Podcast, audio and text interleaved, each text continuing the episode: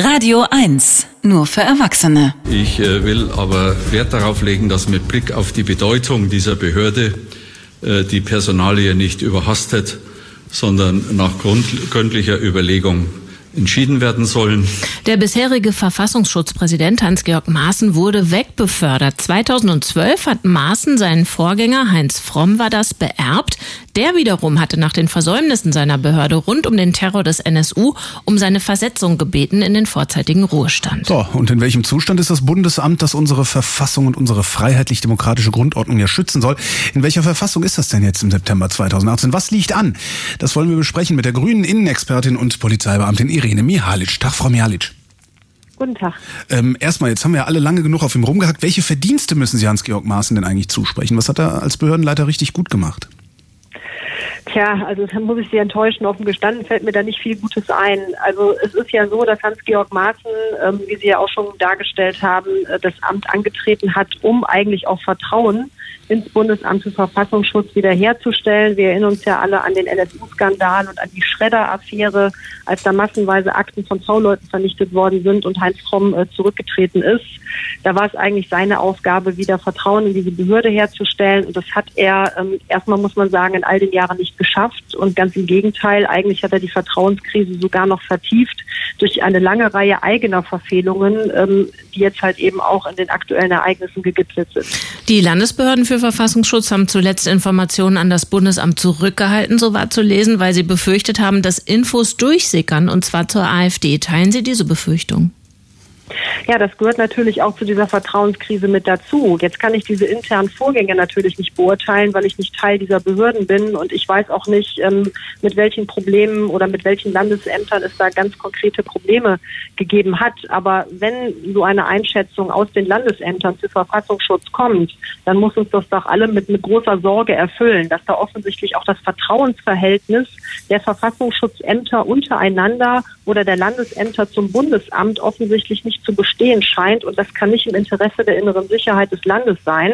Also da müssen schon tiefe strukturelle Probleme bestehen, die es dringend zu lösen gilt. Ist diese Gefahr denn jetzt gebannt, wo äh, nur der Chef des Bundesamtes nicht mehr da ist?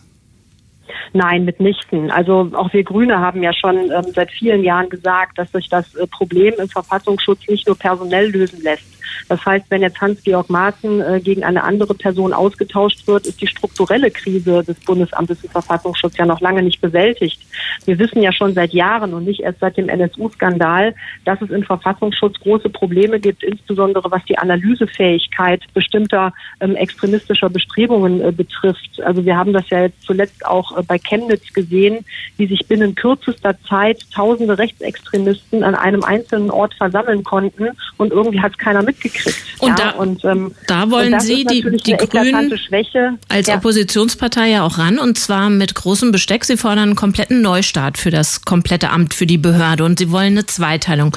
Zum einen ein Institut zum Schutz der Verfassung. Wir klamüsern das durch. Welche Aufgaben hätte dieses Institut?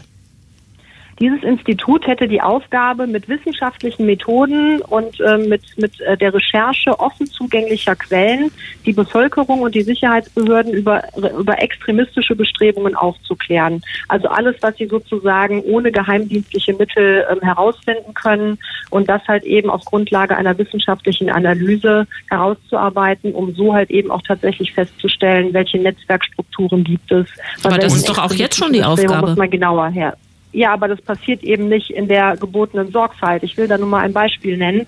Ich war auch Mitglied im NSU-Untersuchungsausschuss und alles, was ich über rechtsextremistische Netzwerke zum Beispiel weiß, weiß ich von engagierten Wissenschaftlerinnen und Wissenschaftlern und weiß ich auch von engagierten Journalistinnen und Journalisten, die sich tief in diese Strukturen eingearbeitet haben und die haben keine Geheimdienstmethoden angewandt, um das herauszufinden, was sie herausgefunden haben.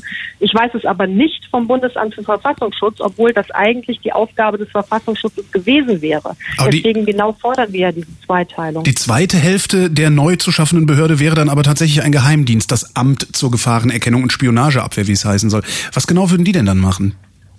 Die würden dann ähm, immer zum Zuge kommen, wenn man mit der Recherche offen zugänglicher Quellen nicht mehr weiterkommt. Ja, also wenn das wissenschaftliche Analyseinstitut ähm, sozusagen mit seiner Recherche am Ende ist, aber dem dem Inlandsnachrichtendienst dann Hinweise geben kann, da gibt es eine extremistische, äh, da gibt es eine extremistische Bestrebung. Da kommen wir aber mit der Recherche offener Quellen nicht weiter. Da braucht es jetzt nachrichtendienstliche Mittel.